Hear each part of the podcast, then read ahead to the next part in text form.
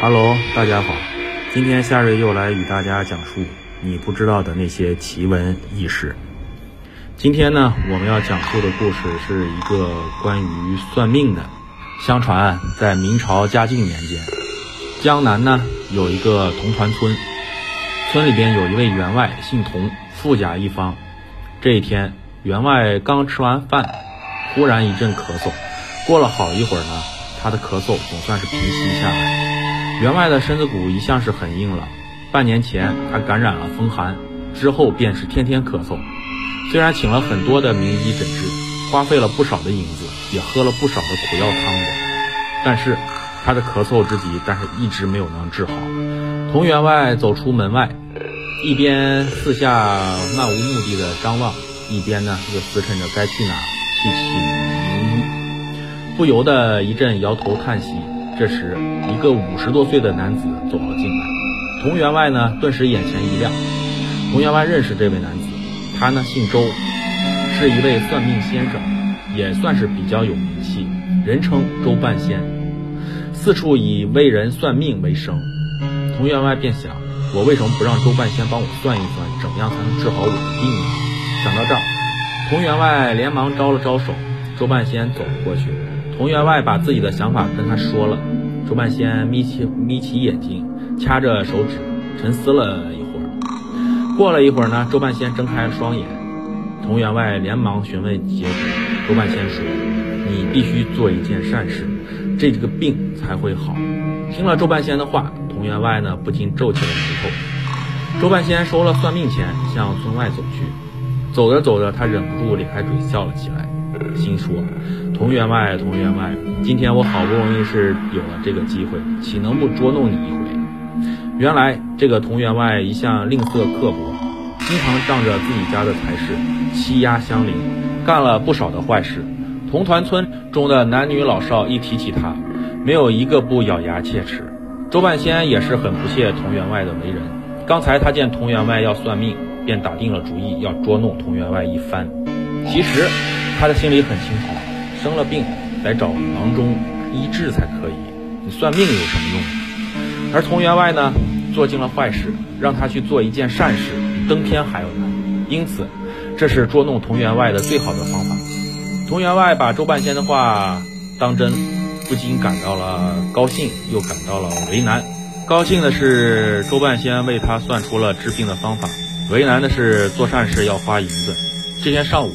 童员外正在家中苦思冥想着自己该怎么去做善事，忽然一阵呵斥声传传进来。他呢走到大门口一看，只见家丁正在驱赶一个乞丐。童员外虽然是富甲一方，但是乞丐前来乞讨，他从来都不肯施舍一口饭。望着乞丐慌张离去的样子，童员外心里突然冒出了一个主意：我不妨给乞丐一点钱，花最少的钱做一件善事，那我的病不就好了？他连忙几步。拦下那位乞丐，掏出了一枚铜钱，递到了乞丐手中。乞丐呢，千恩万谢的走了。童员外像是完成了一桩天大的事情一般，长长的松了口气。可是，童员外的咳嗽非但不见好转，反而越来越严重。半个月后的一天，童员外站在村口，好不容易才停息了一阵咳嗽，正喘着粗粗气，忽然他看见了一个人走了过来。童员外指着那个人的鼻子，大声质问起来。那个人不是别人，正是周半仙。童员外质问周半仙：“为什么他施舍了乞丐一枚铜钱以后，他的咳嗽并没有好转？”周半仙连忙说：“童员外的病之所以没好，是因为他并没有做善事。因为给乞丐一点施舍，那是天经天经地义的事情，不能算是做了善事。”见周半仙说的一本正经，童员外不由得信了他的话。回到家后，他想起了村中有一个佃户租种了他的几亩田地。而那几亩田地呢，靠近村前的一条大河。前不久，那条大河涨了大水，把那几亩良田、庄稼全部都冲毁了。那个佃户没了收成，正为交不了租而发愁。童员外呢，当即赶到那个佃户家中，对他说：“他今年的租子不用再交了。”佃户听得目瞪口呆，一向视钱如命、欺压乡邻的童员外这是怎么了？突然发起了善心。童员外回到了家中，乐呵呵地盘算起来。那个佃户的租子有二两多银子，今天我免去了他的租子，这善事已经算是够大的了吧？而我的病也应该很快就会好起来。不料又过了半个月，童员外的病日益加重，他不由得又怀疑起来：周半仙是不是算错了？我为什么做了那么大的善事，病却越来越厉害了？不行，我下回见到周半仙一定要问个明白。这么一想，童员外便天天去村口等等周半仙，等了十多天，终于等到了周半仙。周半仙刚刚进了村口。童员外便一把揪住了他的衣领，一边剧烈的咳嗽，一边破口大骂。周半仙将童员外仔细的打量了一番，只见童员外面色蜡黄，双目无光，浑身上下瘦得皮包骨，心里不由得一紧。童员外病得如此之重，看来活不长了。不行，我不能再被他纠缠，我得赶紧脱身。想到这儿，周半仙连忙说：“童员外的病情之所以加重。”是因为他还没有做善事，佃户遭了灾，童员外免去了他的族子，是分内之事，根本算不上是善事。眼下童员外确实应该做一件善事，才能救命。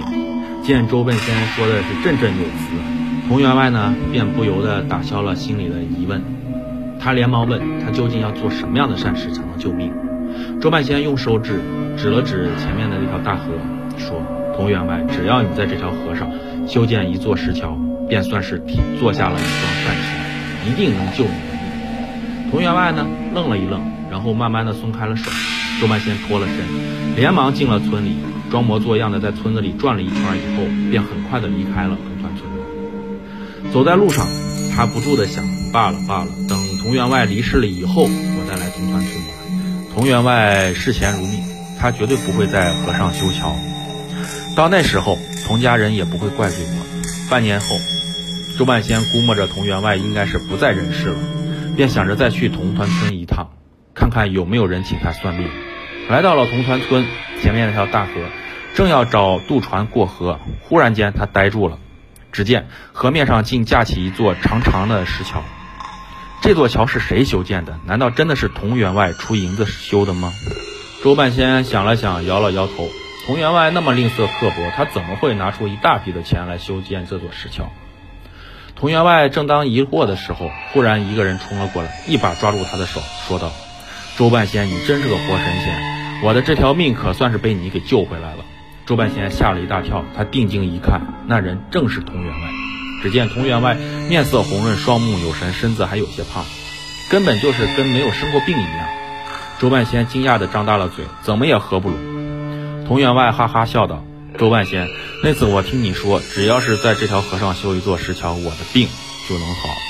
于是我便请来了工匠，买了材料，修建石桥。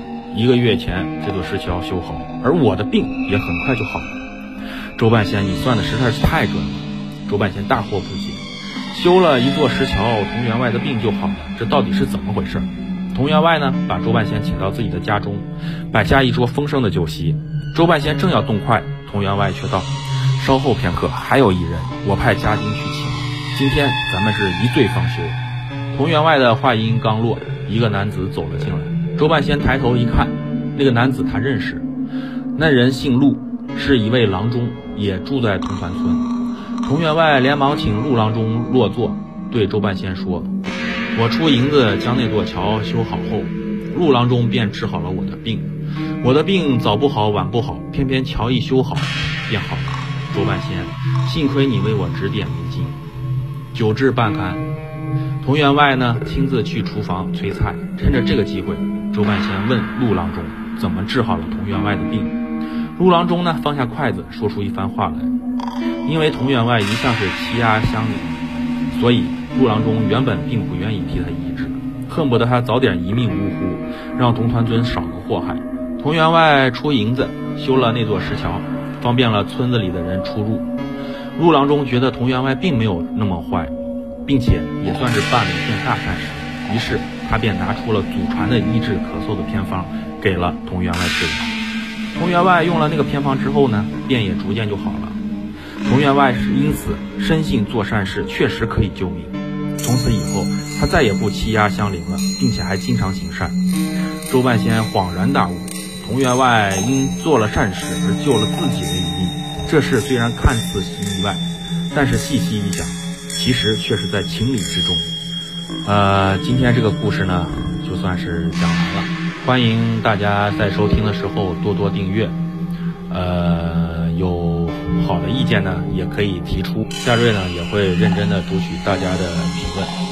呃，好，今天播音就到这里，谢谢大家收听。